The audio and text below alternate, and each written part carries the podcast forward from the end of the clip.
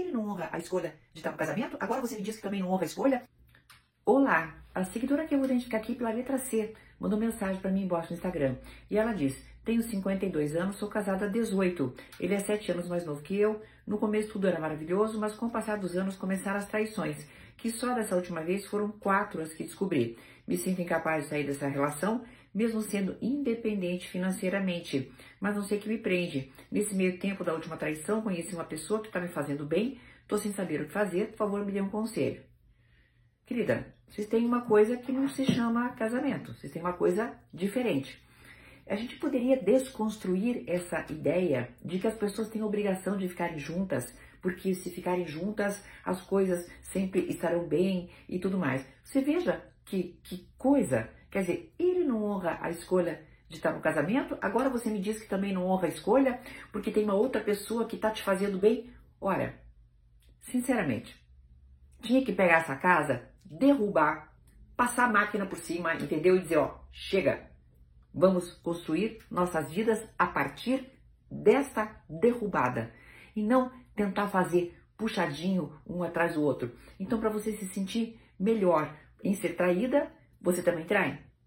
E aí você veja que interessante, né? Você fala, descobri quatro traições dele. E no teu você fala assim, conheci, como é que é? Conheci uma pessoa que está me fazendo bem. Você está entendendo? Então, eufemismo para aquilo que você faz e para aquilo que ele faz, a dureza das palavras. Enquanto nós acharmos que casamentos falidos como os seus são a única maneira das pessoas estarem bem, a única maneira de construir uma vida afetiva, vai dar nisso.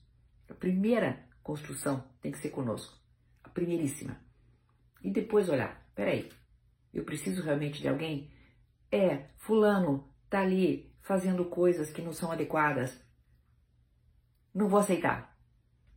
Agora, fazer exatamente o mesmo e chamar de pessoa que está me fazendo bem, realmente está longe de ser adequado. Querida, Está mais do que na hora das pessoas se comportarem como adultas.